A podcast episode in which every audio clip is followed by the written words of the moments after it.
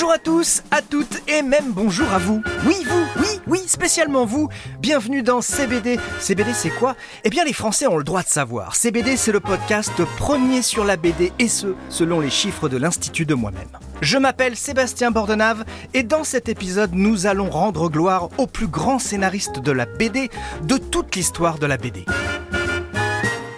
Qu'est-ce qu'une vie? Rien. Un fil venant de nulle part, n'allant nulle part, perdu parmi des millions de millions d'autres fils identiques, mais dont le possesseur se croit le centre de l'univers. Cette citation n'est ni d'Albert Einstein, ni de Jean-Claude Van Damme. Pas loin, elle est de Jean Van Damme, enfin d'un des personnages fétiches qu'il a créé, Torgal. Jean Van Damme est un scénariste de BD prolifique. Il est à l'origine de la création de personnages BD cultes, Torgal donc, mais aussi Largo Winch et 13, rien que ça. On estime à plus de 44 millions le nombre d'albums vendus avec Jean Van Damme au scénario. Mais faisons un petit retour en arrière. À 4 ans, le petit Jean lit un hebdomadaire de BD belge qui s'appelle Bravo. On peut y lire des auteurs belges, mais aussi des auteurs américains, dont les aventures de Flash Gordon.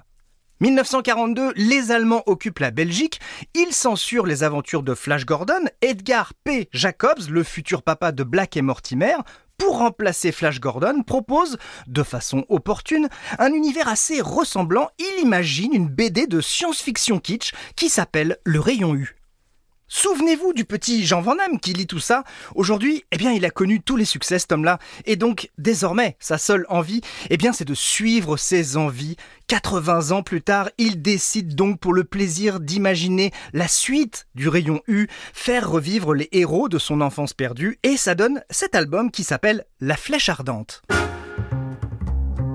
Cet album BD, c'est un peu retour vers le futur, comprenez? C'est un hommage actuel à la BD d'hier. Rien que sur la couverture, on voit des gentils qui ont une moustache fine, des méchants qui font les gros yeux avec leurs gros sourcils, il y a même des animaux préhistoriques. Bref, c'est le plaisir de retrouver une certaine bande dessinée faite pour les adeptes de la ligne claire, ceux qui aiment Black et Mortimer, Hergé et Edgar P. Jacobs vont clairement kiffer.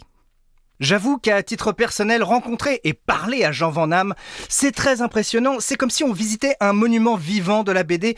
J'en ai profité pour lui poser une question. Lui qui a créé tant de héros de BD, aujourd'hui, il y a toujours des albums qui sortent avec ces héros, mais il n'en signe plus le scénario. Alors, est-ce qu'il les lit encore avant leur publication, histoire de les valider? Réponse de Jean Van Damme. Je garde forcément ce qu'on appelle un droit moral. Je ne suis intervenu qu'une seule fois, je peux le dire.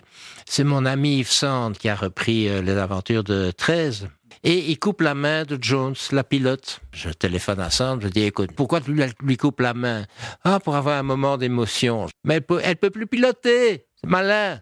Je crois que c'est la seule fois où j'ai manifesté mon droit moral sur mes personnages.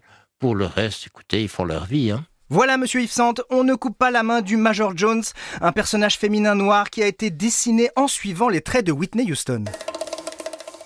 La dernière BD avec Jean Van Damme au scénario s'appelle donc La Flèche Ardente. C'est la suite de l'album Le Rayon U, dessiné par Edgar P. Jacobs, le papa de Black et Mortimer. On peut donc dire que entre l'album Le Rayon U et La Flèche Ardente, sa suite, il s'est passé 80 ans. Mais quand on aime, on est patient. Bon, je suis pas sûr que ça soit le bon proverbe, mais c'est pas grave. Sinon, à part ça, eh bah CBD, c'est fini. Je comprends votre extrême désarroi, mais on se reparle vite. Enfin, surtout moi.